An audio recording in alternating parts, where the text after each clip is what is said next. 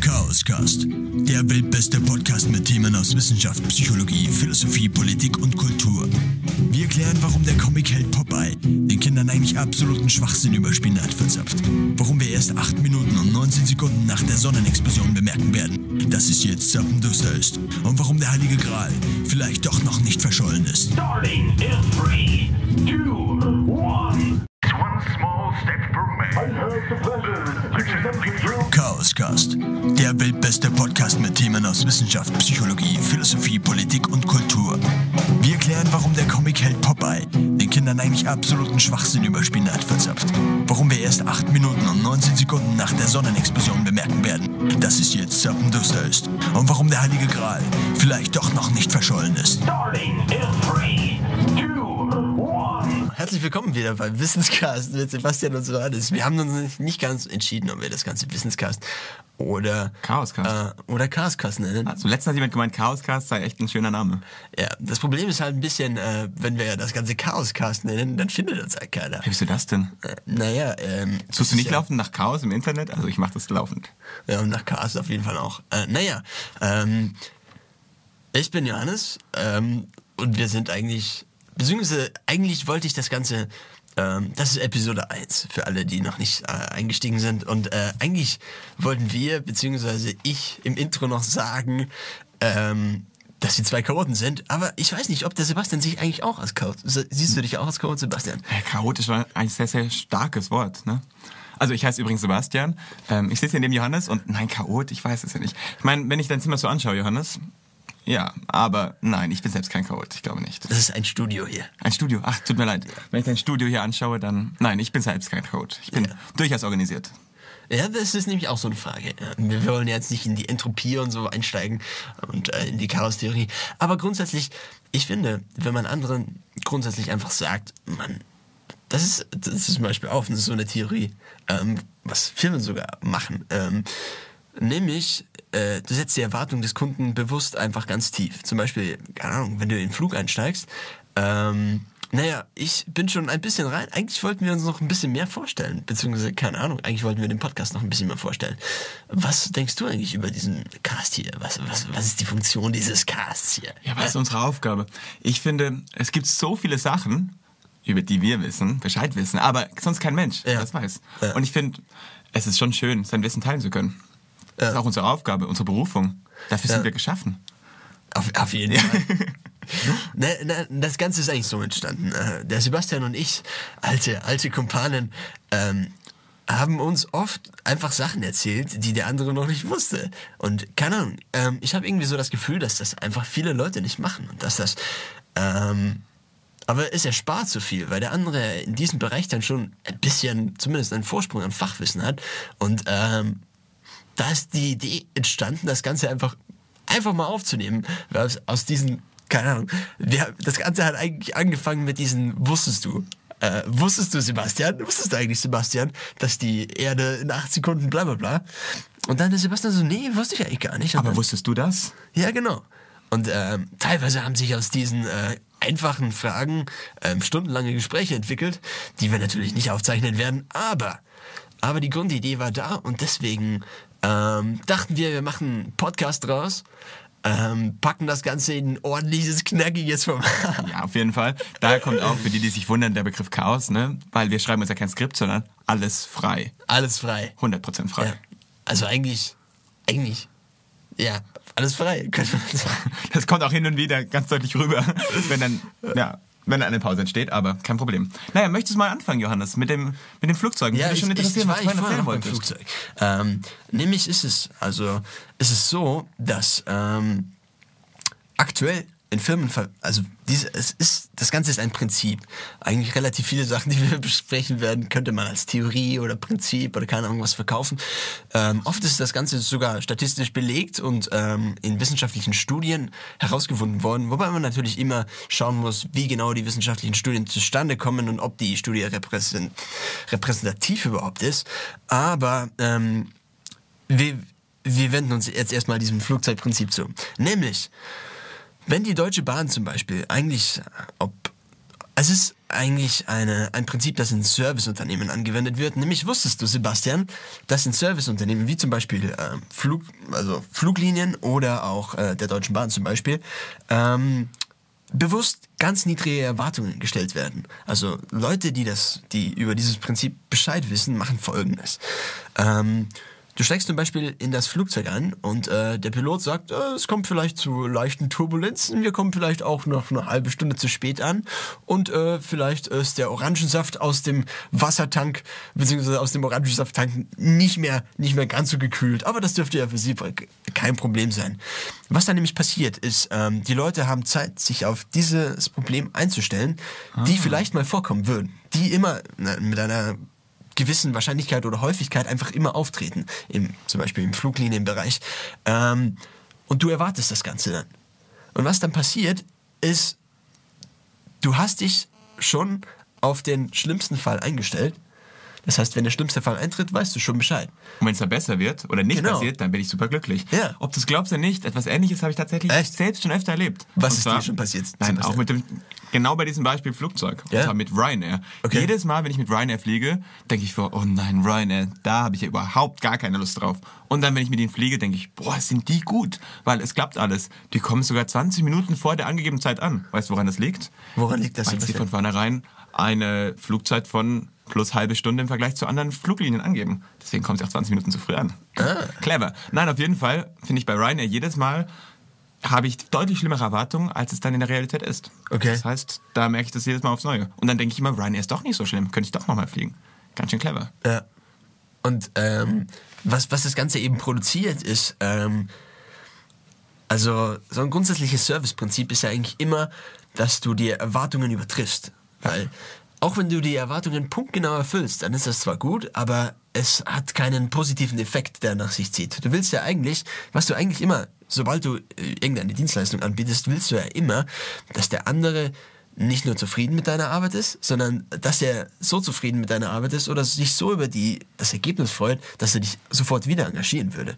Das heißt, ähm, indem du die Erwartungen bewusst eben niedrig hältst. Ja, ich verstehe, was du meinst. Zum Beispiel, zum Beispiel, wenn du... Entschuldigung. Du kannst natürlich jederzeit reinreden, Nein, ist schon okay, Entschuldigung. Tut mir leid. Okay, okay, okay.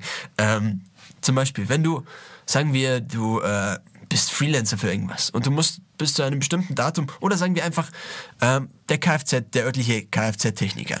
Du bringst den Wagen hin und äh, der Typ sagt, es dauert acht Tage, dann habe ich das alles gefixt, dann sind die Teile da und dann kannst du den Wagen wieder abholen. Und dann nach acht Tagen kommst du vorbei und keiner weiß über deinen Wagen Bescheid. Und keiner weiß, wo der Wagen überhaupt ist, ob da überhaupt schon was gemacht wurde und der, der Typ, der beim letzten Mal da war, ist sowieso nicht da. W- Dann wirst du höchstwahrscheinlich, wenn die Situation sich weiter so vorzieht, wirst du wahrscheinlich äh, äh, das nächste Mal einen anderen Anbieter aussuchen, falls das möglich ist. Wenn wir jetzt die, das ist, also das ist der Worst Case eigentlich. Wenn wir jetzt die direkte Lieferung, beziehungsweise ähm, wenn du punktgenau ablieferst, dann hätten wir eigentlich so den, den Mittelfall. Und äh, bei der punktgenauen Ablieferung bist du zufrieden, aber freust dich natürlich, wenn es dann vielleicht ein bisschen günstiger geht oder keine Ahnung, bist du einfach zufrieden. Wenn jetzt aber der Typ sagt, äh, es dauert acht Tage und du stellst dich auf die acht Tage ein und du brauchst das Auto eigentlich schon in der Zwischenzeit, aber es geht halt einfach nicht anders, weil du, äh, du willst jetzt keinen Leihwagen und dies, das bietet die Kfz-Werkstatt auch nicht an. Und nach zwei Tagen ruft er dich an und sagt, oh ja, ist schon früher gegangen, können den Wagen gleich morgen abholen. Dann sagst du, Alter, acht Tage und sie schaffen das Ganze in zwei Tagen. Das nächste Mal bin, bin ich wieder bei dem am Start. Ja, das ist durchaus zum Teil recht. Andererseits musst du überlegen, bevor es überhaupt so weit kommt, dass du den nimmst, der acht Tage braucht. Wenn du gleichzeitig die Wahl hast, dass ein anderes für vier Tage anbietet, für den gleichen Preis, dann denkst du, na gut, acht Tage, gehe ich erst gar nicht hin. Noch extremer bei den Fluglinien. Da- Da, das muss man ganz natürlich. überlegen. Ich fliege Ryanair, warum? Nicht, weil ich jedes Mal berauscht bin, wie gut sie sind, obwohl ich positiv überrascht bin, sondern weil sie eben deutlich billiger sind. Angenommen, Ryanair hätte jetzt den gleichen Preis wie Lufthansa, dann würde ich immer Lufthansa bevorzugen, weil ich Lufthansa automatisch mit etwas Positivem verknüpfe. Mit leckerem Essen, liebenden Stewardess, lieben Stewardessen und ähnlichem, weißt du? Das ist schon... Also liebe, lieben, Lieben Steward, äh, Flugbegleitern heißt eigentlich auf Neudeutsch. Man darf ja nicht mehr Stewardess sagen oder Steward. Flugbegleiter, Flugbegleiterinnen. Und deswegen bevorzuge ich dann immer automatisch die Lufthansa. ja, das stimmt. Ganz kurz, das soll jetzt keine Werbung für Lufthansa sein. Nein, das, ist natürlich auch nicht gesponsert. Also, ähm, was ich gerade sagen wollte, war eigentlich, ich hab's vergessen, muss ich sagen.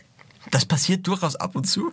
Das wird auch öfters passieren, weil, ähm, keine Ahnung, manchmal sind die Gedanken einfach ein bisschen wir. Deswegen wollten wir das Ganze eigentlich auch Cast, Cast taufen. Aber wir können ah, ja, wa- was ich noch sagen wollte, war, Okay. ähm, das eine, das, was man dem Kunden dann vermittelt im Gespräch, ist das eine.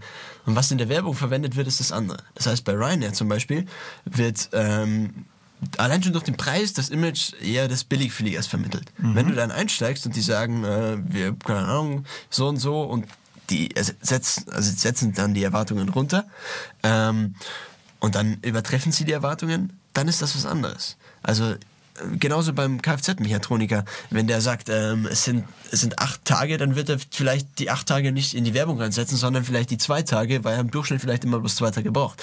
Das heißt, ähm, die, die, also das Statement zu den niedrigen Erwartungen, um eben den Kunden darauf einzustellen, ähm, muss, muss nicht das Statement sein, das in der Werbung verwendet wird. Also, Wenn man das wäre auch Schwachsinn, es so zu machen, weil dann hätte das Ganze ja wenig Sinn. Wenn man das Ganze jetzt weiterspinnt, kann man sich natürlich auch überlegen, ob man das nicht auch im ganz normalen Alltag verwenden möchte. Ist es denn sinnvoll, deiner Meinung nach, dass du mir hergehst und sagst, okay, für jedes Event, für jede Party, für jede Vorlesung, wo ich hingehe, Ja. habe ich meine niedrige Erwartung und sage, wird eh scheiße, nur um dann festzustellen, dass es deutlich besser ist? Oder ist dann in dem Fall ist dann doch wieder kontraproduktiv, weil du von vornherein nur das Negative sehen wirst und dich über alles ärgerst und dann doch deswegen keinen Spaß hast? Aber warum siehst du nur das Negative? Na gut, wenn ich von vornherein sage, heute Abend die Party. Angenommen, Ja. du hast mich eingeladen auf deine Geburtstagsparty heute Abend. Und ich gehe von vornherein hin mit Die der Frage Einstellung. natürlich, ob ich dich da einlade. Nein. Ja, ich lade mich ja selber ein. Angenommen, ich hätte mich selbst auf Hannes Geburtstagsparty eingeladen. Oder zufällig einfach vorbei. Oder ich ja, kann, Nein, nein, das geht ja nicht. Ich muss ja die Vorfreude haben. Okay, Oder auch nicht. Mhm. Und ich rede mir vorher ein, die Party wird eh richtig scheiße, richtig lahm. Dann kann es natürlich durchaus passieren, dass ich hingehe und merke, hoppla, die Party ist ja gar nicht so scheiße, macht doch Spaß. Aber es kann natürlich auch gut sein, dass ich hingehe und denke, die ganze Zeit, die Party ist scheiße, die Party ist scheiße, wird eh nur scheiße, sind eh nur super langweilige Leute, weil Johannes hat nur langweilige Freunde. Und dann bin ich von vornherein in dieser Stimmung, dass ich auch nur das Negative sehen werde. Wenn mich dann aus Versehen jemand anrempelt, bin ich sauer. Wenn mir dann aus Versehen jemand ein bisschen von seinem Drink, Drink über den Schuh kippt, bin ich sauer. Weil ich von vornherein mit der Einstellung gehe, die Party ist eh scheiße. Dann denke ich, boah, hier rennen ja echt nur Leute rum, die ich überhaupt nicht ausstehen kann. Und dann ist die Party schlecht. Wenn ich aber hingehe und sage, die, boah, die Party heute wird richtig, richtig gut. Die Party des Jahres. Dann kann es natürlich sein, dass ich enttäuscht bin, weil ich denke, gut, Johannes Freunde sind wirklich lang, lahm. Aber Ja, es kann natürlich auch ja. sein, dass ich dann so motiviert bin, dass ganz egal, wie gut oder schlecht die Party in Wirklichkeit ist, ich so motiviert bin, dass sie auf jeden Fall für mich gut ist. Das heißt, das ist jetzt, finde ich, die spannende Frage. Wie mache ich das im Alltag? Hast du Ja, denn darüber äh, schon mal nachgedacht? Bestimmt. Ja, und äh, gerade wie du es jetzt erzählt hast, ist mir auch, ähm, ist mir auch Folgendes aufgefallen. Ähm, es gibt nämlich, es sind nämlich eigentlich zwei unterschiedliche Dinge, die du hier vermischt. Ähm, es ist jetzt keine Kritik oder so. Ja, ähm, ja. Das eine ist nämlich das Confirmation Bias. Ähm, grundsätzlich, für alle, die das nicht kennen, Konfirmation im Deutschen ist ja jetzt Bestätigung. Eher ein bisschen, eher ein bisschen Religion. Ähm, also eigentlich Bestätigung, beziehungsweise Verstärkung der eigenen Theorie. Das heißt, ähm, oder naja, Theorie beziehungsweise des eigenen Vorteils. Also Confirmation Bias ist Verstärkung, Verstärkung des eigenen Vorteils. Das heißt, wenn du als Sebastian zum Beispiel äh, denkst, die Party wird scheiße, dann ist es zunächst mal egal, ob die Party scheiße, also objektiv betrachtet, also objektiv ist immer, ähm, naja, subjektiv ist einfach immer, wie erklärt man objektiv und subjektiv? Objektiv ist das, was die neutrale Realität ist und subjektiv ist das, was der Einzelne wahrnimmt eigentlich, oder? Genau. Bei Objektiv versucht man sich darüber zu stellen als externer Beobachter. Ja, genau. Und subjektiv siehst du alles aus deinen Augen. Kann man sich ein bisschen vorstellen, wie, wie man vielleicht in der Grundschule mal gelernt hat mit dem Ich-Erzähler Genau, und dem, und dem Allwissenden allwissenden Erzähler. Der allwissende Erzähler weiß alles, er ist eigentlich, eigentlich Gott. Aber ähm, naja, die, also das eine ist das Confirmation Bias. Ähm, was du jetzt zum Beispiel gesagt hast, ähm, also beim Confirmation Bias grundsätzlich ähm, gibt es einfach eine gewisse Kette an Ereignissen. Ähm, also objektiv gesehen sind die Ereignisse zunächst mal neutral. Und dann wir, gehen wir mit der, mit der Einstellung an das Ereignis heran. Zum Beispiel das erste Ereignis ist, dass ich Sebastian auf der Party begrüße. Ähm, je nachdem, welche Theorie Sebastian jetzt hat oder wie er denkt, dass die Party ist, also das erste wäre jetzt einfach, er denkt, die Party ist total scheiße und er wird sowieso keinen Spaß haben und eigentlich will er sowieso schlafen. Das zweite ist jetzt, ähm, die Party wird total geil, Sebastian ist super drauf und äh, er freut sich, die ganzen Leute kennenzulernen. Ähm, dann, dann begrüße ich Sebastian und eigentlich war er gar nicht eingeladen. Aber er kam ja trotzdem vorbei, hat sich am Ende selbst eingeladen. Aber er kam ja trotzdem vorbei. Ähm, und ich klopfe ihm vielleicht auf die Schulter. Ähm, und stelle ihm den nächsten Freund vor. Dann, was würdest du denken, wenn du zum Beispiel, sagen wir, du freust dich überhaupt nicht auf die Party, was könntest du jetzt interpretieren? Ich, boah, jetzt stell dir mir gleich den nächsten vor, dass er nur ja nicht mit mir reden muss, weil der eh keinen Bock, dass ich überhaupt da bin. Das ist wahrscheinlich wieder auch so ein Trottel, wie der Johannes eigentlich selber ist. Genau, richtig. Genauso lahm, labert auch von Gott in der Welt und dabei kommt nichts Gescheites bei raus. Ja, genau. Keine, keine Ahnung von irgendwas. Genau. Was, was könntest du jetzt die gleiche, absolut gleiche Situation, ähm, was könntest du Positives denken, wenn du, also, wenn du jetzt eine positive Theorie hättest? Denke ich, boah, sind die. Leute hier offen. Ich komme an, Johannes sagt mir gleich Hallo, freut sich, dass ich Ja, da bin, stellt mir gleich gleich die nächste Person. Ja, stellt mir gleich die nächste Person vor, die auch super offen ist, mit mir quatscht. Toll hier. Also Ja, dann lerne kann ich gleich viel mehr netzwerken für meine Richtig, Karriere. richtig, So. genau. Lerne ich vielleicht auch zufällig noch den CEO von Lufthansa kennen. Ja, genau. Und dann gibt es noch die neutrale Einstellung, die jetzt im, also im Alltag vielleicht weniger vorkommen wird, weil man eigentlich selten gegenüber irgendwas neutral eingestellt ist. Ja, aber man, Beziehungsweise, man kann es versuchen. ja, man kann es natürlich versuchen, aber es, es bringt ja auch wenig. Also in, in diesem Fall zum Beispiel, jetzt bringt es wenig einfach neu. Gut, man kann natürlich neutral reingehen und sagen, wir schauen einfach mal, was mich erwartet Genau, und so. richtig. Aber eigentlich tendiert das schon wieder ins Positive, also mehr oder weniger. Wir Naja, ich weiß nicht, du ist kannst so. auch hingehen und sagen, oh, ich schau mal, wie lange ich bleibe, ich habe morgens eigentlich nichts vor, aber wenn, wenn ich keine Lust mehr habe, gehe ich heim. Oder manche Leute machen sich auch gar keine Gedanken darüber, weißt du? Manche Leute wie ich, viel beschäftigt, die reisen nicht die Welt, Ja, ja. Die, die haben gar keine Zeit, sich darüber Gedanken zu machen, sondern die gehen einfach hin und dann sind sie da und dann schauen sie, wie es wird. Also, geht schon.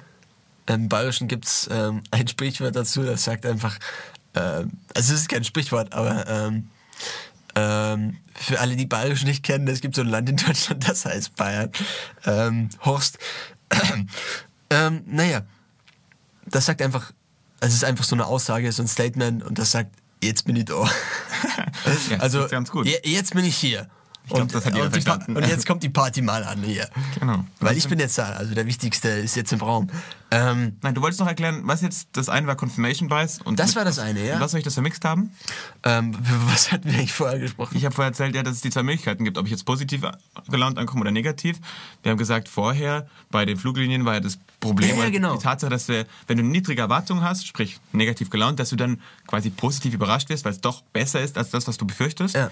Und ich sage, im privaten Bereich werde ich widersprechen, weil ich der Meinung bin, da kann ja genau das Gegenteil passieren. Dass ich schlecht gelaunt bin und dann sehe ich, oder sehe ich bevorzugt nur die schlechten Dinge. Sehe nur Leute, die ich eigentlich nicht mag und nehme eben explizit die negativen Dinge wahr. Ja. Und deswegen wird es noch schlechter.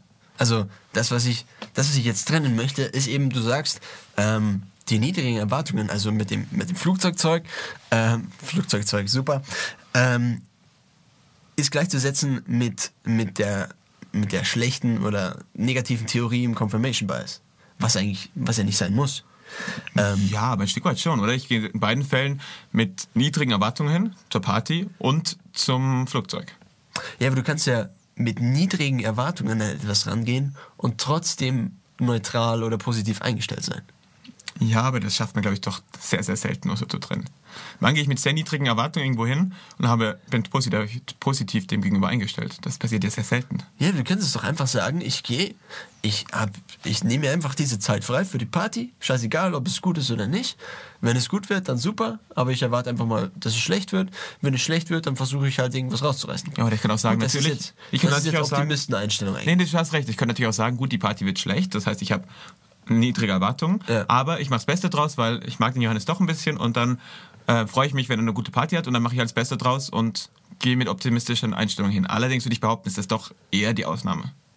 Was, was ich eigentlich dachte, dass im Flugzeug passiert, beziehungsweise was ich denke, dass im Flugzeug bei, demjenigen, bei demjenigen passiert, der das, der zum Beispiel den Flugzeugkapitän hören wird, dass äh, vielleicht ist die Flugtoilette ab und zu verstopft, das kann durchaus mal vorkommen, aber nehmen Sie es gelassen oder keine Ahnung. Gut, das Ganze war jetzt eher schon ein bisschen negativ, äh, beziehungsweise so, als müssen die Leute das akzeptieren. Aber ähm, was ich eigentlich glaube, ist, dass, dass es eher, dass eher Sachen genannt werden, die mit einer großen Wahrscheinlichkeit eh nicht eintreten. Zum Beispiel, vielleicht kommt ein, äh, ein Gewittersturm, der uns vom Himmel schießt, aber mit einer großen Wahrscheinlichkeit. Gut, das ist jetzt vielleicht auch wieder ein Extrem. Ähm, mir, wa- was ich eigentlich sagen möchte, ist, dass ich glaube, die meisten Leute bei so einer Durchsage glauben sowieso nicht, dass das Ganze passiert, aber dadurch, dass es genannt wird, können sie sich darauf einstellen. Ja, deswegen wird Das auch jedes Mal erwähnt, dass die bei einem Absinken des Kabinendruckes automatisch die Sauerstoffmasken aus der Genau. Decke fallen. Da weißt du genau, okay, weil du dann ist nicht aus allen Wolken fällst. Ja, da hast du durchaus recht, da fällt es nicht aus allen Wolken, sondern es fallen die Sauerstoffmasken von der Decke herab. Du bist darauf eingestellt, Ja. aber erwartest es trotzdem nicht. Genau. Aber du bist, du, du hast, du kannst ja das mental zurechtlegen und dann hast du, du hast das Ganze schon einmal so durchgespielt. Weil wenn die Worte genannt werden, dann spielst du das schon einmal durch und dann kannst du dich in gewisser Weise darauf einstellen. Und wenn es dann wirklich passiert, dann ist es nicht so, scheiße, was mache ich jetzt? Wo ist dieser? Ja, genau. Mit einem gewissen Grad natürlich schon, aber ähm, weniger. Aber hast jetzt immer noch nicht verraten, was jetzt dann dieses Gegenstück zu Confirmation Bias ist. Gibt es dafür auch einen, einen Namen? Äh, Was für ein Gegenstück. Ja, das, was du meinst, was ich vermixt habe. Du hast das, die, die, das, dieses Marketingprinzip mit den niedrigen Erwartungen, beziehungsweise du hast, was, was, du hast gesagt, ähm, das Marketingprinzip mit den nied- niedrigen Erwartungen ist automatisch die negative Confirmation Bias Theorie. Also, Okay. Und das würde ich nicht unbedingt behaupten, weil das, das ist natürlich sowohl als auch, weil das, das eine ist ja ähm, das, das Objektive, das andere ist ja vielmehr die Einstellung, die du hast. Aber jetzt Würde ich sagen. zurück zu der Ausgangsfrage, die ich dir gestellt hatte. Bist du dann der Meinung, es ist sinnvoll, im eigenen Alltag immer mit niedrigen Erwartungen herumzulaufen, um dann immer positiv überrascht zu werden? Es kommt darauf an, wie, wie, wie deine Gedanken funktionieren. Also zu, Wie müssen die Gedanken funktionieren, damit das funktioniert? das Confirmation Bias kann man nämlich auch einfach positiv verwenden. Weil ähm, grundsätzlich ist es natürlich immer am besten, eine neutrale Perspektive zu wissen. Also das Wissen zu haben, wo man steht. Das Wissen zu haben, wie gut man irgendwo ist. Das Wissen zu haben, wie andere einen einschätzen. Aber wenn du, wenn du zum Beispiel irgendwas machen willst, keine Ahnung, du willst zum Beispiel irgendeine bestimmte Laufzeit erreichen, ähm, dann bringt es wenig, wenn du immer nur die negativen Aspekte oder auch nur die neutrale Einstellung siehst. Weil grundsätzlich kannst du ja eigentlich, du kannst ja eigentlich eh nie hundertprozentig unterscheiden. Oder eigentlich weniger, viel weniger. Was, was jetzt neutral ist und was, und wie, inwiefern die negative Kritik oder die negativen Aspekte von irgendwas ähm, du nur, also du den Teufel mit denen an die Wand malst sozusagen. Ähm, weißt du, was ich meine? Und inwiefern das gerechtfertigt ist. Das heißt, ich glaube, dass, dass man das Confirmation Bias wissen sollte, aber es zu seinem eigenen Nutzen verwenden und zum Beispiel jedes Mal, wenn man, zum Beispiel, du nimmst dir einfach vor, nur zum Laufen zu gehen. Und wenn du, du, du nimmst dir zum Beispiel einfach vor, die Stunde einfach draußen zu sein und zu gehen. Ob du dann läufst oder nicht, also wenn du zum Beispiel anfangen willst, ob du dann läufst oder nicht, das ist eigentlich komplett egal. Das ist, sollte für deine, weil wenn du, wenn du nämlich das erste Mal trainierst und danach dich komplett scheiße fühlst, dann wirst du das nächste Mal eine höhere Einstiegsschwelle haben und mit einer geringeren Wahrscheinlichkeit in das Training reingehen. Wenn du jetzt aber sagst, ähm, ja, super, ich war eine Stunde draußen, ich habe zwar jetzt nicht so viel geschafft, aber was ich, was nämlich dann entsteht, wenn man, wenn man einfach nur immer das Positive sieht, ist das, ist, dass sich dann also theoretisch hat man immer den Druck. Man nimmt sich was vor. Ich weiß nicht, ob du das auch kennst, Sebastian. Sachen vornehmen, Ja, hin und wieder, ab und zu, passiert das schon einmal. Auf jeden Fall, man nimmt sich was vor und man hat dann den Druck, es auch durchzuführen. Sobald man es auch jemandem erzählt, muss man es eigentlich durchführen oder ausführen.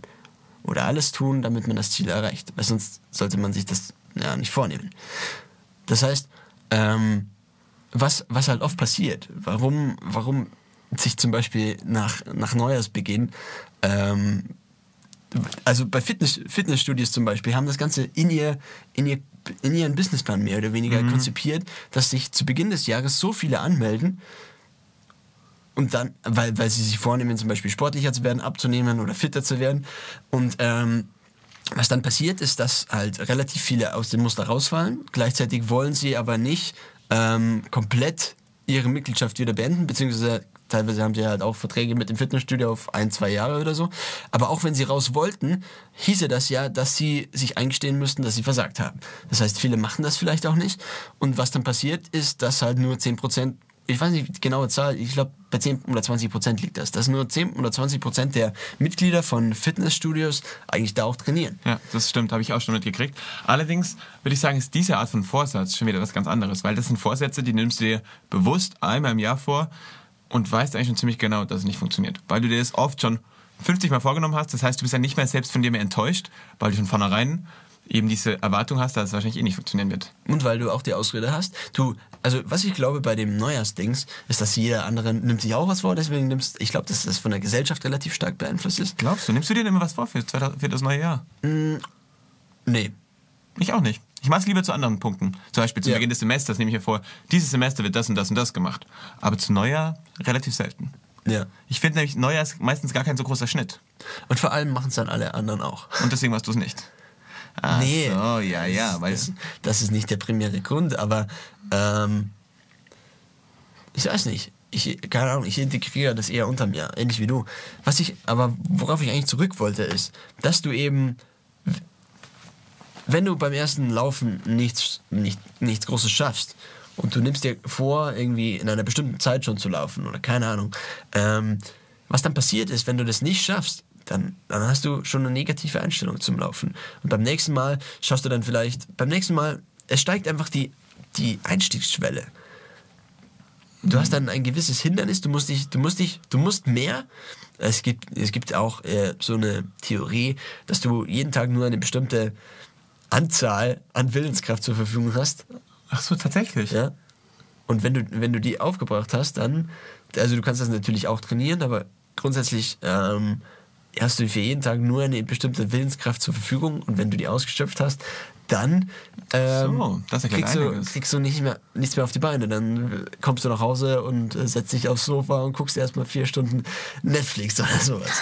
Also, was lernen wir daraus? Wenn man einen 10-Kilometer-Lauf gut schaffen möchte, vornehmen, jeden Tag eine Stunde spazieren zu gehen. Genau. Und was dann? Das eine, also es gibt eben, also es gibt zwei Taktiken, um was zu erreichen. Meiner, also meiner Meinung nach. Das, Ganze ist natürlich relativ einfach. Das eine ist, du machst dir immer Druck.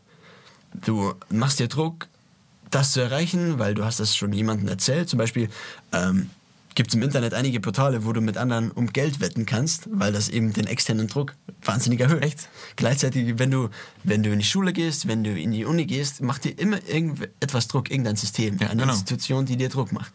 Und das andere, die andere große Motivationskategorie ist, ist der Ehrgeiz.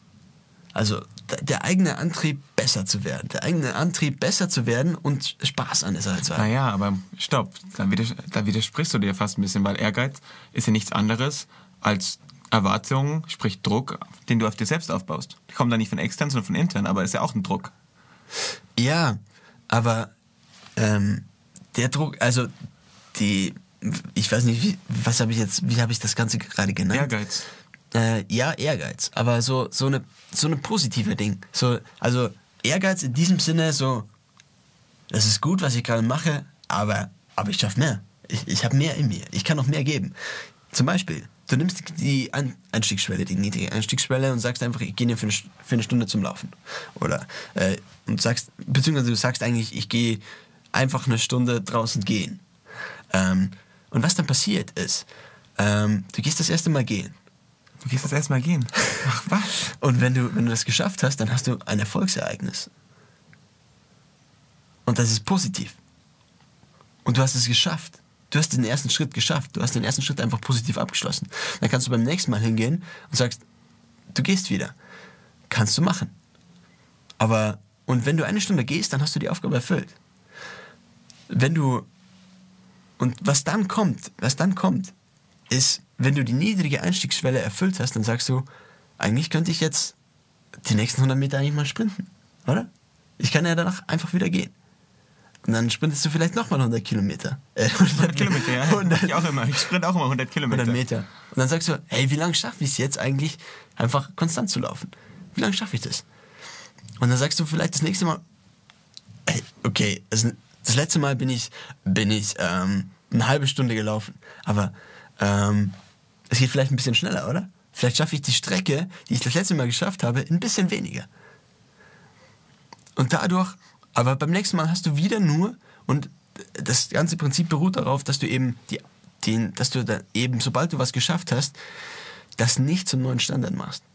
Weil wenn du das machst, dann hast du Angst davor, den Standard wieder nicht zu erreichen. Aber sag mal, wenn du dir dann vornimmst, okay, das nächste Mal schaffe ich es vielleicht, oder heute schaffe ich es noch ein bisschen schneller als das letzte Mal, dann nimmst du wieder automatisch was vor. Hebst du wieder den Standard extrem an.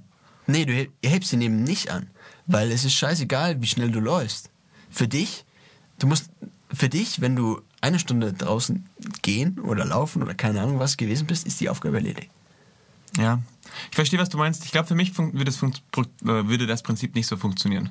Ich ver verstehe gut, was du meinst. Ja. Ich glaube, da ticken die Leute auch einfach anders. Aber Laufen strengt an, definitiv. Laufen ist ziemlich anstrengend. Und wenn ich mir nur vornehme, ich gehe, gut, dann kann es gut sein, dass ich mal 100 Meter sprinte oder auch 100 Kilometer, je nachdem. Aber dann war es das auch. Und es strengt an. Und dann denke ich mir, gut, jetzt habe ich das gemacht, aber ich muss ja nur laufen und ich könnte mich jetzt auch einfach gemütlich auf die Parkbank setzen und lesen. Da hätte ich deutlich mehr Lust drauf, als mich anzustrengen. Und dann mache ich es nicht. Wenn ich jetzt Was aber, machst du nicht? Dann laufe ich Laufen. nicht. Ne, dann bin ich halt draußen, mehr nicht. Klar, dann kann ich mit mir zufrieden sein, aber Ja, gleichzeitig... aber du, du, dann erfüllst du das ja gar nicht. Weil du willst ja okay, draußen oder ich, gehen. gut, dann gehe ich einfach nur rum, aber dann bin ich gleichzeitig eigentlich von mir enttäuscht, weil ich genau weiß, ich habe jetzt eine Stunde damit verbracht, nur herumzuspazieren. Dabei steckt viel, viel mehr in mir drin. Ich weiß, dass ich die Zeit viel, viel wertvoller nutzen könnte, als einfach nur herumzugehen. Deswegen ist es für mich persönlich deutlich wertvoller, von vornherein sich vorzunehmen, okay, ich möchte laufen und dann gehe ich doch her und baue mir selbst eben ein bisschen Druck auf. Es ist nicht schlimm, wenn ich den nicht erreiche, aber ich gucke mal, was möglich ist. Ich stelle mir quasi selbst eine Herausforderung. Aber nicht so, dass ich sage, um jeden Preis muss ich da ankommen. Nein, ich kann einfach sagen, gut, ich melde mich jetzt für einen Lauf an, der ist in vier Wochen, für einen 10-Kilometer-Lauf und dann gucke ich mal, was da zu machen ist. Und dann trainiere ich und habe ein Erfolgserlebnis und trainiere noch mehr und habe noch mehr Erfolgserlebnis. Und da ich vorher sowieso noch nicht gelaufen bin, wird es auf jeden Fall besser. Ich meine, das liegt in der Natur des Menschen, dass du besser bist, wenn du etwas regelmäßig Ja. machst. Dadurch habe ich meine Erfolge und so oder so, ich bin am Ende super zufrieden, weil ich es geschafft habe. Klar, natürlich gibt es immer die Möglichkeit, dass ich mich nicht überwinden kann, laufen zu gehen. Aber wenn ich mich überhaupt nicht win- überwinden kann, laufen zu gehen, dann kann ich mich vielleicht auch nicht überwinden, spazieren zu gehen. Das heißt, da ist eigentlich das Gleiche. Weil Das, das, bei mir schon, müsste ich definitiv sagen. Das geht nicht mehr um die Zeit sich nehmen. Wenn ich die Wahl habe, spazieren oder laufen, ich werde laufen gehen, weil ich spazieren viel langweiliger finde. Es geht mehr, finde ich, darum, sich Zeit zu schaffen. Ich meine, Zeit ist begrenzt und du musst wirklich aktiv Zeit nehmen, um etwas zu tun. Das finde ich Ja. das größere Hindernis. Es ist nicht das Hindernis an sich loslaufen, sondern Zeit sich nehmen für eine gewisse Tätigkeit. ja. Ja, gut, das ist, das ist natürlich ein anderer Faktor, wie, wie hoch die Priorität ist, wie du das erreichen willst. Aber sagen wir, du hast seit drei Jahren schon probiert, zu laufen zu beginnen oder irgendwas, irgendwas überhaupt zu machen. Und du schaffst es einfach nicht, weil du dir immer am Anfang vom Jahr zum Beispiel vornimmst, äh, ich mache den 10 Kilometer Lauf, meldest dich an und dann schaffst du es nicht zum Laufen zu gehen und dann fühlst du dich scheiße, weil du, weil du dann von den anderen dich blamierst und dann, äh, dann geht das halt immer so weiter und du schaffst es, du schaffst es nicht mal mehr zum Laufen zu kommen. Ja, ich verstehe, was du Du, meinst. du gehst halt davon, du gehst schon davon aus, dass du es jedes Mal schaffst, wenn du, wenn du dich überwindest, äh, richtig gut zu laufen. Was, aber auch wenn, wenn du das schaffst, ähm,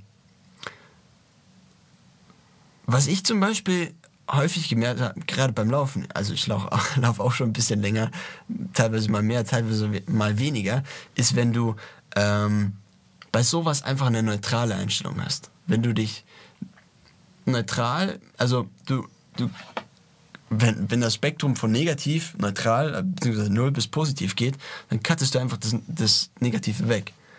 Also das heißt, du freust dich eigentlich, du freust dich, über, wenn, du, wenn der Lauf super gut war, aber wenn er eben scheiße war und du zehn Minuten hinter der Bestzeit von vor sechs Jahren warst, dann ignorierst du das Ganze einfach. Dann gehst du einfach weiter und machst und fokussierst dich einfach auf das Nächste. Ja. Ich finde übrigens noch ein weiteres Problem ist mit, wenn du dir einfach selbst die Freiheit lässt, freiwillig mehr zu machen, ist, wenn du dann mal eine kleine Ausrede hast für dich. Zum Beispiel, ich möchte laufen gehen oder ich möchte Ja. spazieren gehen, aber heute drückt mein Schuh ganz schön, weil ich habe mir gestern den Fuß angerannt an der Türschwelle. Und dann werde ich heute sicherlich nicht loslaufen, denn am Anfang ist es schmerzhaft. Gut, ich gehe mal eine Stunde spazieren, damit bin ich zufrieden.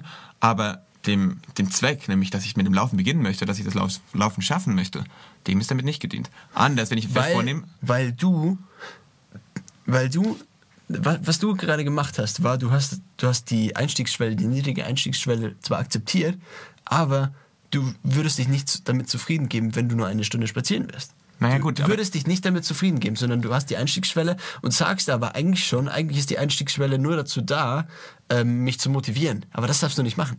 Weil so, sobald du nämlich diesen Schritt schon machst, dann nimmst du den ganzen Effekt Ja, raus. ich, ich weiß natürlich, so- sollte ich, mit, sollte ich mit mir zufrieden sein und ich kann mich natürlich auch versuchen, in diese Position zu versetzen. Allerdings muss man ganz klar sagen, das Ziel von dem Ganzen ist ja nicht unbedingt, dass du nur draußen bist, global gesehen, sondern das Ziel ist ja, wir reden ja davon, eine Person zum Laufen zu bringen. Ob Ja. wir es jetzt über die Möglichkeit machen mit niedriger Einstiegsschwelle oder mit Druck von außen. Und ich meine, daran muss man das Ganze auch bewerten. Ich finde, dann zählt es nicht, wenn das Ziel ist, eine Person zum Laufen zu bringen, kannst du das nicht daran bewerten, ob die Person eine Stunde spazieren gegangen ist oder nicht. Weil das ist ihm nämlich nicht förderlich. ja und auch nein. Danke. Ähm, du hast mir immer mal zugestimmt. Freut mich sehr. Ich stimme dir natürlich zu, wenn du das Ziel hast, wenn du das Ziel hast, den Marathon in der und der Zeit zu schaffen, dann bringt es natürlich nichts, wenn du immer nur zu, wenn du nur gehst. Aber das Ding ist ja, dass die meisten Aufgaben sind ja mehr oder weniger, also die, wir nehmen jetzt einfach die Metapher Marathon einfach auch her, ähm, um für den Marathon zu. Es ist einfach ähm, in, es, eigentlich in jedem einzelnen Bereich zählt ja nicht immer, ist es scheißegal, ob du, ob du eine Woche, in der Woche zum Beispiel 20 Minuten irgendein Buch liest und dann nie wieder. Oder wenn du zum Beispiel, wenn du zum Beispiel im Jahr ein paar Bücher lesen willst und dann liest du einen Tag ein komplettes Buch und den Rest vom Jahr nicht. Dann hast du ein Buch gelesen im Jahr. Das ist super. Freut sich jeder drüber. Aber ähm, alles ist halt immer ähm, Konsistenz. Das heißt, du, du brauchst halt zum Beispiel beim Laufen, wenn du, wenn du, du kannst ja nicht drei Tage hintereinander 300 Kilometer laufen. Wenn du davor noch nie warst, dann bist du komplett am Arsch und das nächste halbe Jahr für die Marathonvorbereitung läufst du absolut nichts, sondern es bringt halt mehr, dreimal die Woche zu laufen. Und es bringt, und jedes andere Prinzip macht auch weniger Sinn. Das heißt, das heißt, du musst, du musst dich ja dazu verpflichten, du musst dich irgendwie dazu bringen, dreimal die Woche rauszukommen. Es bringt nichts, wenn du dich einmal überwindest und dann mega viel machst. Also es ist immer, ist immer die Addition von vielen kleinen Schritten. Und ähm, was wollte ich jetzt eigentlich sagen damit? Das weiß ich nicht genau. Aber ich hätte einen Vorschlag. Lass uns einfach doch darauf einigen, dass es Menschen gibt, die, dazu zähle ich mich, die, um etwas zu erreichen, ein größeres Ziel zu erreichen, das am besten dadurch tun, dass sie sich einen Druck aufbauen. Entweder Ja. durch sich selbst oder durch außen. Zum Beispiel für Marathon. Ich werde es nicht schaffen, für einen Marathon zu trainieren, weil 42 Kilometer ist eine lange Strecke, da muss man sich quälen. Aber wenn ich jetzt hergehen wollte und es schaffen wollte, dann würde ich sagen, okay, nee, ich lau- laufe jetzt nur 10 Kilometer und dann vielleicht laufe ich aus Versehen mal mehr. Sondern dann wäre für mich ganz klar der Schritt, okay, um das zu erreichen, ich weiß genau, meine Disziplin reicht nicht aus. Das heißt, ich werde einer Marathonlaufgruppe beitreten. Ich werde mich mit den, Leuten, mit den Leuten gut verstehen, anfreunden und dann ist automatisch dieser soziale Druck da. Und sobald ich einmal fehle, weil ich keine Lust habe zu laufen, wird die fragen, hey, wo warst denn du, was ist denn da eigentlich los? Und dann ist dieser Druck da, Mist, ich war nicht da und das, die Blöße will ich mir auch gar nicht geben. Dann erzähle ich am besten meiner Familie noch, ich will unbedingt Marathon laufen und die Blöße, dass ich dann heimkomme, nach zwei, drei Monaten Abwesenheit in das schönen Pfalz. Pfalz ist übrigens eine sehr, sehr schöne Urlaubsregion. Gibt Lufthansa Direktflüge dorthin. Super. Ja, auf jeden Fall, wenn ich dann mal wieder heimkomme und meine Familie fragt, wie läuft's eigentlich? Du hast übrigens schon wieder Luft. Ja, ich weiß, ich, hab, ich, krieg Geld, ich krieg Geld dafür. Ähm, und wenn ich Was kriegst du dafür? Kann ich das vielleicht nein, nein, machen? das kriegt er nicht. Auf jeden Fall, wenn ich dann wieder heimkomme und meine Familie fragt, ja, wie läuft's eigentlich mit dem Marathon-Training? Und ich dann sage, äh, ich war schon seit ein paar Wochen nicht mehr, dann ist es jedes Mal eine kleine Enttäuschung. Es ist nicht schlimm, aber die will ich mir nicht geben. Deswegen funktioniert es, deswegen weiß ich, okay, so werde ich es tun. Es gibt aber andere Leute, vielleicht zählst du dich selbst dazu, vielleicht, ich weiß nicht, vielleicht unsere geehrten Zuschauer, auch der ein oder andere. Zuhörer, Zuhörer. Zuhörer, ah ja, stimmt, sieht uns ja zum Glück keiner. Obwohl ich bin ja heute schick angezogen in Hemd und so, ne? Auf jeden Fall. Ähm, funktioniert für diese Leute es einfach deutlich besser, sich dadurch zu motivieren, dass sie die Einstiegsschwelle niedrig setzen, sich eigentlich nichts vornehmen und dadurch dann freiwillig doch mehr machen. Das kann durchaus sein. Das Ja. soll, oder durchaus sein. Es ist definitiv so, dass bei manchen Leuten das besser funktioniert. Ähm, kann- lass uns doch einfach darauf einigen. Wenn Leute Probleme haben, sich mit Zwang irgendwie was zu bringen, dann sollen sie einfach mal das andere ausprobieren. Ja, Zwangsverhalten und so. Oder? Nein, wäre ich wirklich der Meinung. Ja, da, das stimmt. Können- Einigen wir uns darauf? Also, das System mit dem, mit dem Ehrgeiz und so funktioniert halt, wenn das andere System nicht funktioniert oder beziehungsweise wenn man sich nicht dazu bringen kann, konsistente Schritte auf das Ziel hinzumachen. Und wenn man es eben nicht schafft, dreimal die Woche rauszugehen, dann funktioniert das eben. Und wenn das andere besser funktioniert, dann kann man natürlich das andere. Es ist immer, Genau. Du kannst auch eine Kombination aus den beiden oder bei verschiedenen Tätigkeiten eine Kombination aus den beiden machen. Aber ähm, zum Beispiel, eigentlich, eigentlich wollte ich das absolut niemandem erzählen. Weil, Und jetzt erzählst du es gleich drei Millionen Menschen. Das ist gerade, schau mal hier, ich habe was auf meinem Handy, sieht man den aktuellen Live-Stand der Zuschauer. 3 Millionen 772.000. es hat so gut wie kein Podcast 3 Millionen. Ja, unserer schon. Naja, ich glaube, Tim Ferriss hat sogar Ich bezahle dir alle, dass sie zuhören. Die würden nicht mal zuhören. Okay. Ähm, eigentlich wollte ich das niemandem erzählen. Warum? Ähm, das, klassische, das klassische Beispiel für ähm, man, man erzählt es eigentlich niemandem ist ja die Fahrprüfung. Warum erzählst du es niemandem? Weil dann jeder dich auslachen kann, falls du es nicht schaffst. Ja?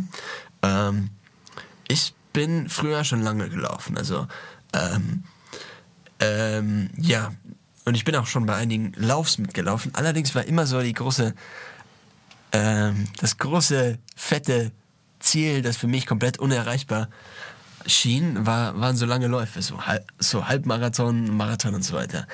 Ähm, und das Ding ist einfach, wenn, wenn du es jetzt nicht anpackst, wann, dann, wann denn dann? Ja klar, wir sind jetzt im Höhepunkt unserer körperlichen Verfassung. Du musst dir überlegen, ab 23 ist geht's nur noch bergab. Ist, ist, ist aber einfach echt so. Natürlich. Ähm, ich glaube, ich glaube, dass von 18, 19 bis 25 oder 24, Ich 24 glaube, die. 25 ist der läuferische Höhepunkt, Höhepunkt glaube Ja, ich. irgendwie sowas. Das heißt, zwei Jahre noch, um für einen Ironman zu trainieren. Ja, und wenn man jetzt den Vorteil der, der, der aktuellen Topform nicht nutzt, ich meine, wann dann? Wann wird man jemals wieder, keine Ahnung. Auf jeden Fall ähm, hat mich das immer abgeschreckt und deswegen bin ich bis jetzt immer kürzere Distanzen gelaufen. Auch schon deshalb, auch schon allein deshalb, weil du dann zu viel mehr Zeit ins Training investieren musst. Weil du musst ja, ich, zum Beispiel ein so ein, ein so ein Laufbuch sagt halt, wenn du, du musst halt mindestens einmal pro Woche eine lange Distanz laufen, die mindestens genauso lang ist wie, ähm, wie die Distanz, die du dann im Lauf laufen willst. Du kannst aber auch kürzere Distanzen und du, grundsätzlich solltest du das Training ja auch in verschiedene Dinge aufteilen, zum Beispiel in Sprinttraining, Ja. hast du vielleicht mehr die Kraft oder du kannst, oder man sollte natürlich auch neben dem Lauftraining genauso die Beine trainieren, weil das dann die Laufeffizienz steigert und so weiter, beziehungsweise vielleicht nicht so sehr auf die Gelenke geht, weil man eben, weil, weil man eben dann viel abfedernder läuft Ja, und so weiter. klar.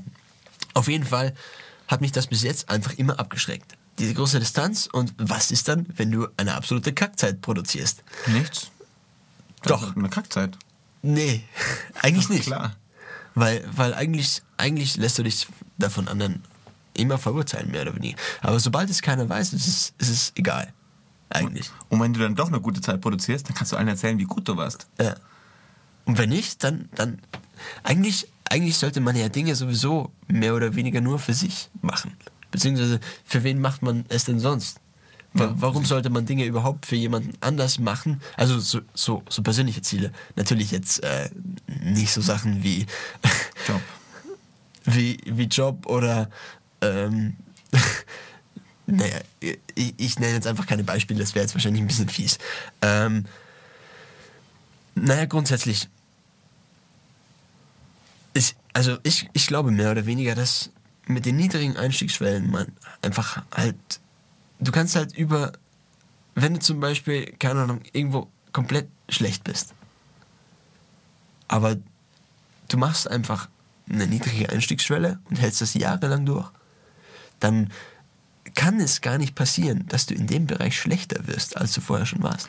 Du kannst, du cuttest wieder den negativen Bereich raus, aber nur dadurch, dass du Zeit investierst, beschäftigst du dein Gehirn damit, beschäftigst du, es gibt ja auch einen, einen unterbewussten Teil des Gehirns, der sich zum Beispiel in der Nacht mit den Problemen des Vortags beschäftigt und dir dann vielleicht am Morgen eine Lösung abliefert.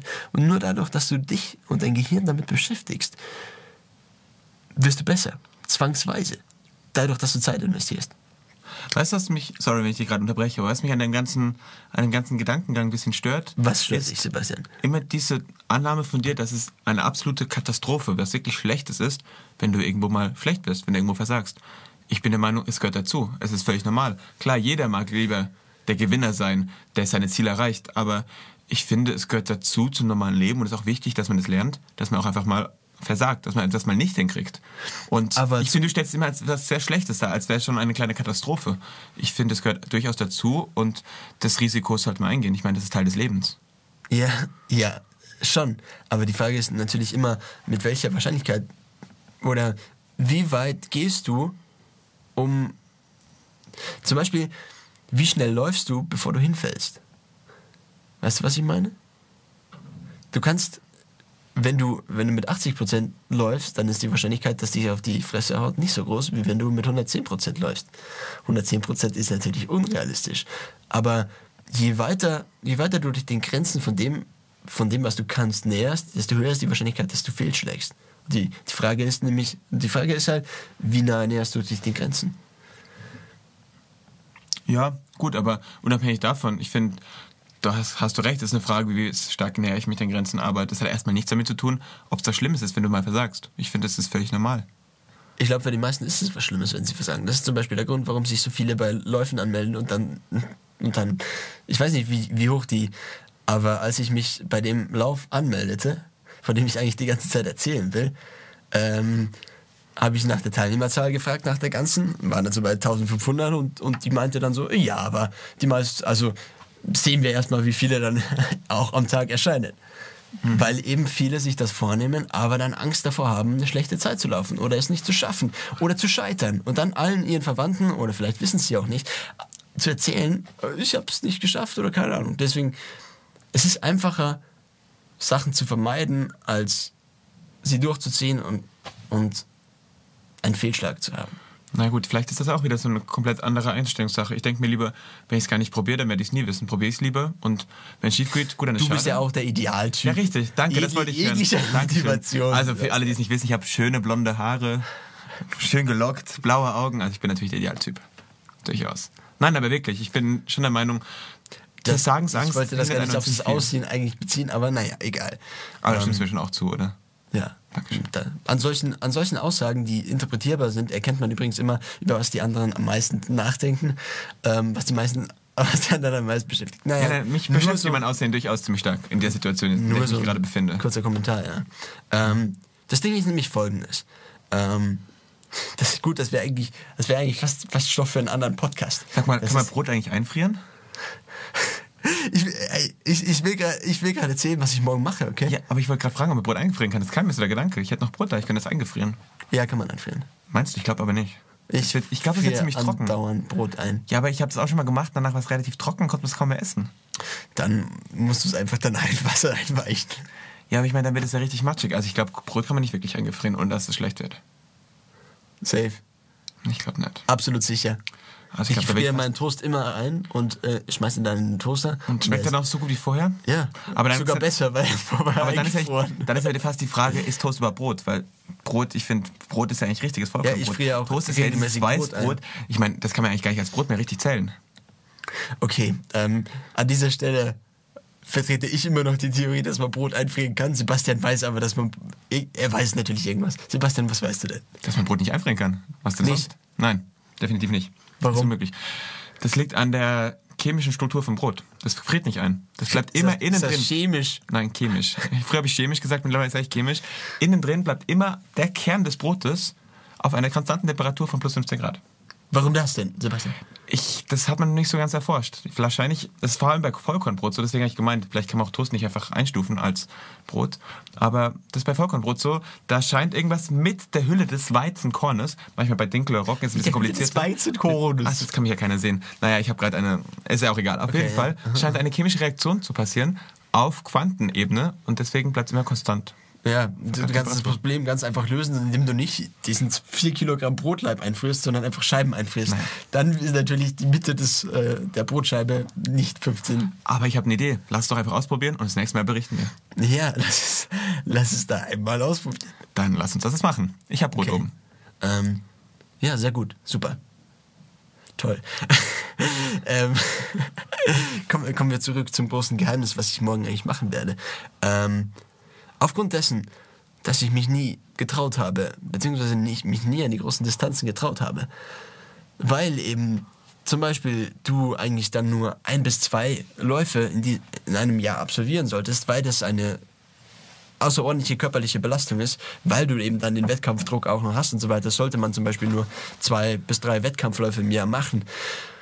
Bla bla bla. Ich habe mich, ich hab mich dazu entschlossen, ähm, einen Halbmarathon zu laufen morgen.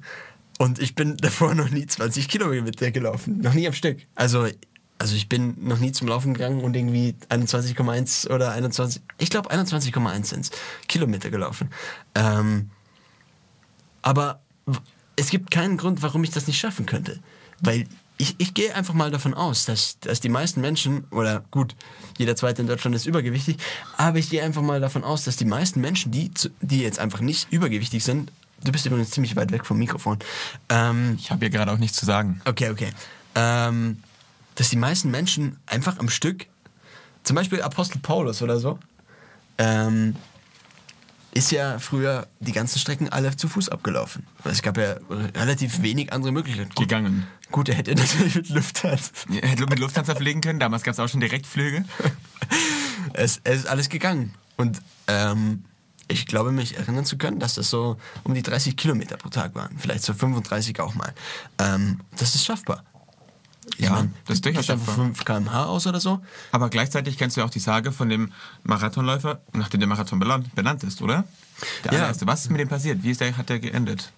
Ja, der hat irgendwas berichtet über die Schlacht von, von Ja, Marathon, und dass die anschließend? äh, siegreich für die Griechen, glaube ich, ausgegangen anschließend? ist. Und anschließend ist er gestorben. Richtig, also klar, das kann jeder schaffen, aber vielleicht steht man ja dann. Ja, die Frage ist halt, mit welcher Intensität läufst du den Lauf? Tja, das bleibt dir überlassen. Weil, und wann und wo machst du das morgen? weil, hey, ich komme ja, ich komm ja gerade zum Punkt erst. Ach so, Weil tut mir leid. Du, ich habe Skript nicht gelesen. du kannst, du kannst jede, jede Distanz einfach schaffen, indem du einfach die Geschwindigkeit minimal reduzierst. Dann, dann ist alles möglich.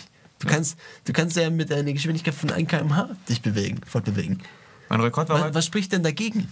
mein Es Rekord war absolut mal, nichts dagegen. Mein Rekord war mal 55 Kilometer an einem Tag gegangen. Aber danach ging nichts mehr. Also wirklich nichts mehr. Aber mein Rekord. Das geht schon, aber dann läufst du halt langsam und läufst und läufst und läufst und läufst, bis der Tag halt um ist. Ja. Oder, oder ich meine, wenn man so langsam läuft, ich meine, was unterscheidet Laufen von Gehen? Ähm, beim Gehen sind immer beide Füße, beziehungsweise zwei Füße gleichzeitig, haben zwei Füße gleichzeitig Bodenkontakt. Beim Laufen mehr oder weniger eigentlich immer nur einer.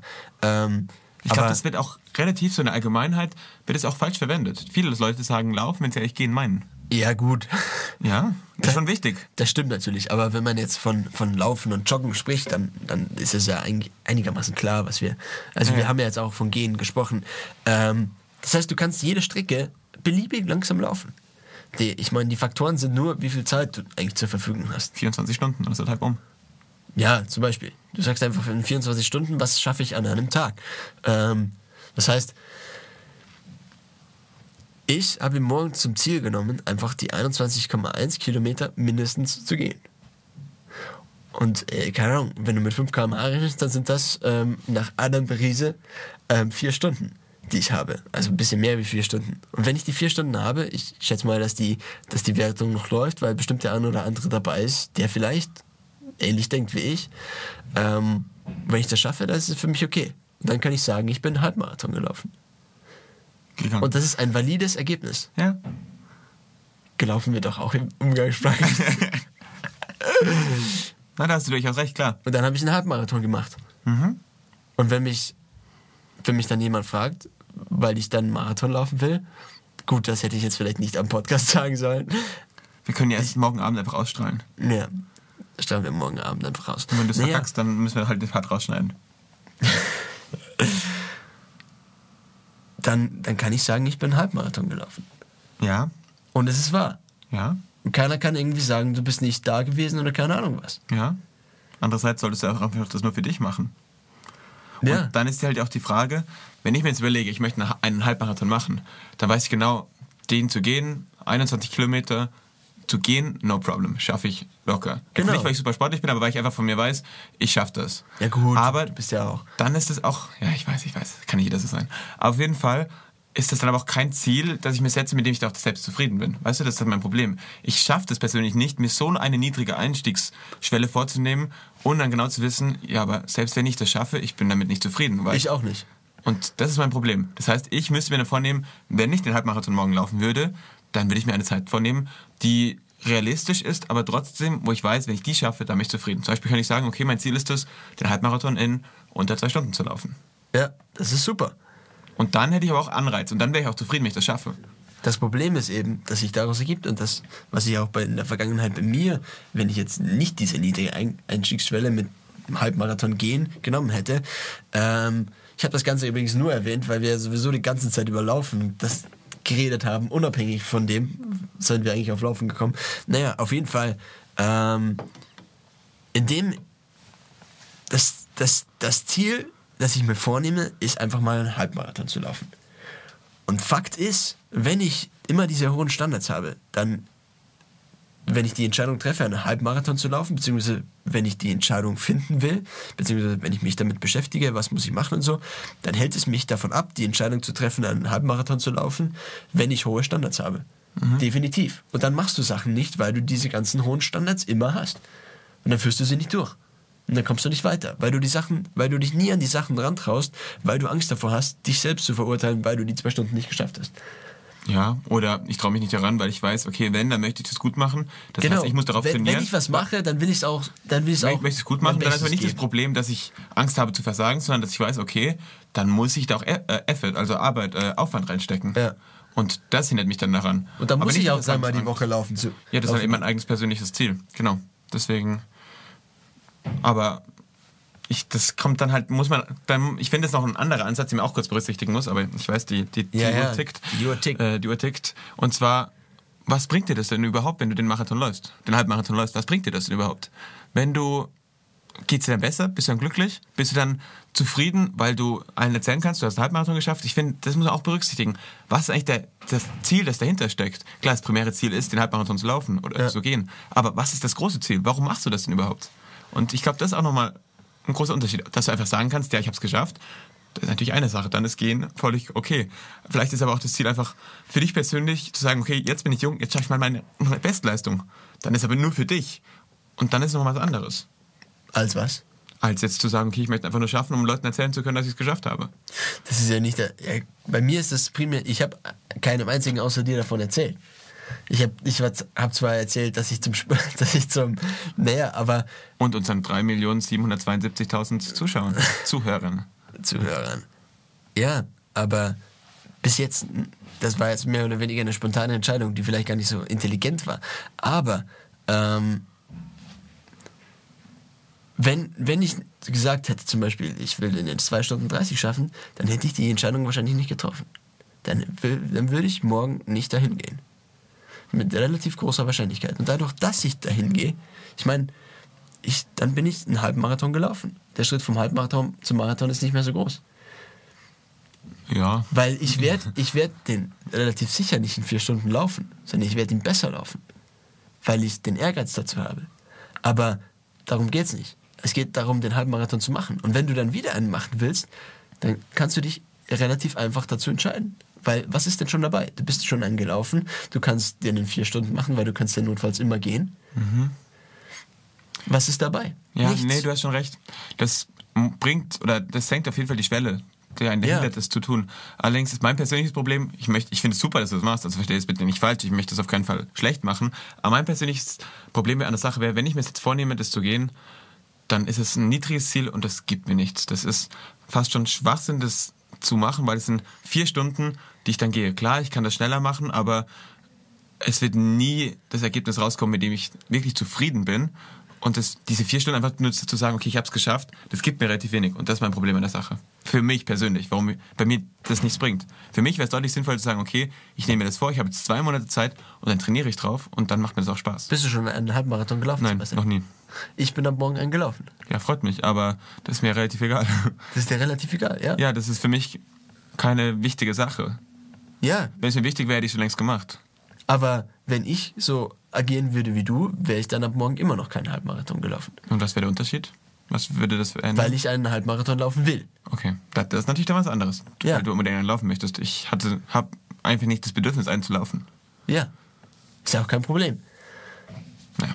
Johannes, ich würde vorschlagen, wir entlassen unsere Zuschauer ins Bett. Zuhörer. Das ganze Bett nicht live übertragen. Achso, okay.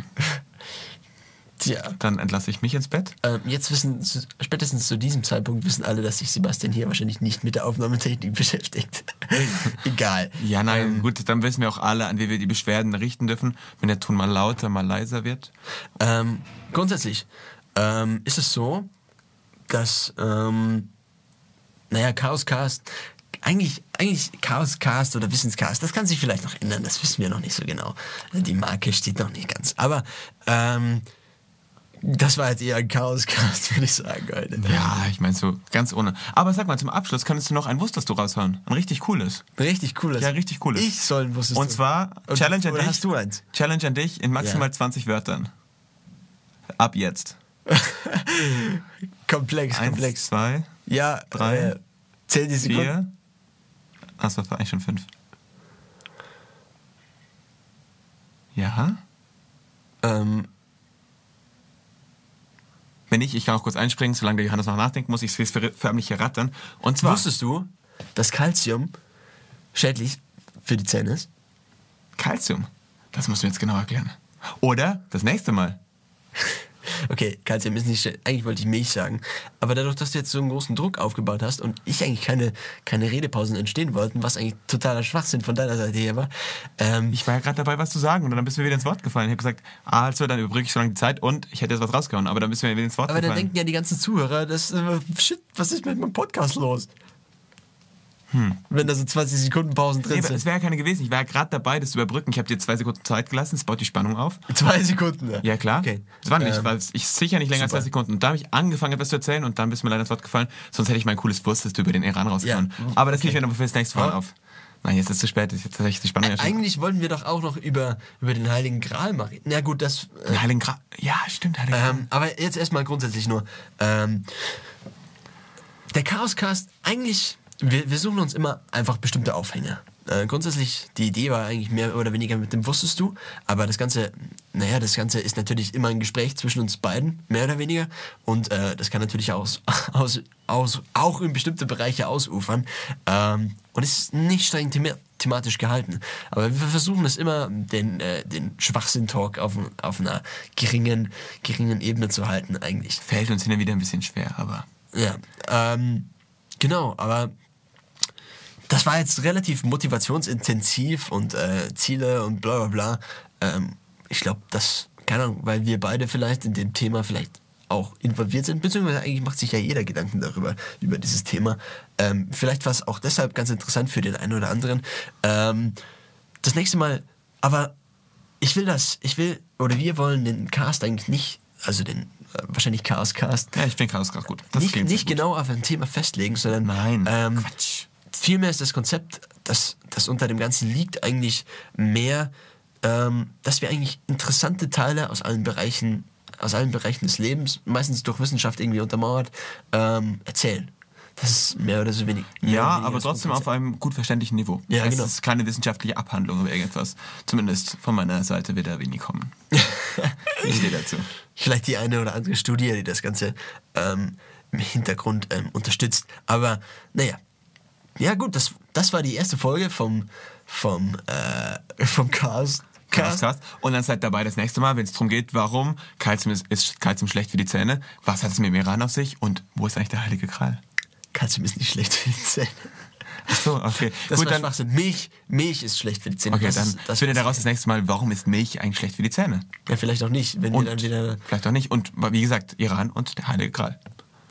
Was ist eigentlich mit dem. Da waren doch mal diese Temperatur. Aber ich- mir, Naja, wir, ja, haben jetzt, wir haben jetzt eigentlich keine Zeit mehr. Nee. Äh, wir haben das Zeitlimit nämlich eh schon bei weitem überschritten. Aber vielleicht kommt das nächste Mal dann was zum Heiligen Gral. Das wäre klasse. Wir schließen das Ganze ab. Das sind Sebastian und Johannes vom Chaoscast. Wir ähm, melden uns ab mit, mit dem alten Walkie-Talkie-Spruch. Wie heißt der? Over and out? Over, over and out. Das war wieder eine Episode des Chaoscasts. Der Podcast der Chaosliga, wo es Chaos wissen wird. Hoffentlich. Mehr Infos findet ihr wie immer in den Shownotes. Danke fürs Anhören und bis zur nächsten Episode. Falls ihr diesen Podcast unterstützen wollt, nutzt einfach unsere Links zu Amazon und Audible in den Shownotes oder schaut auf unserer Patreon-Seite vorbei.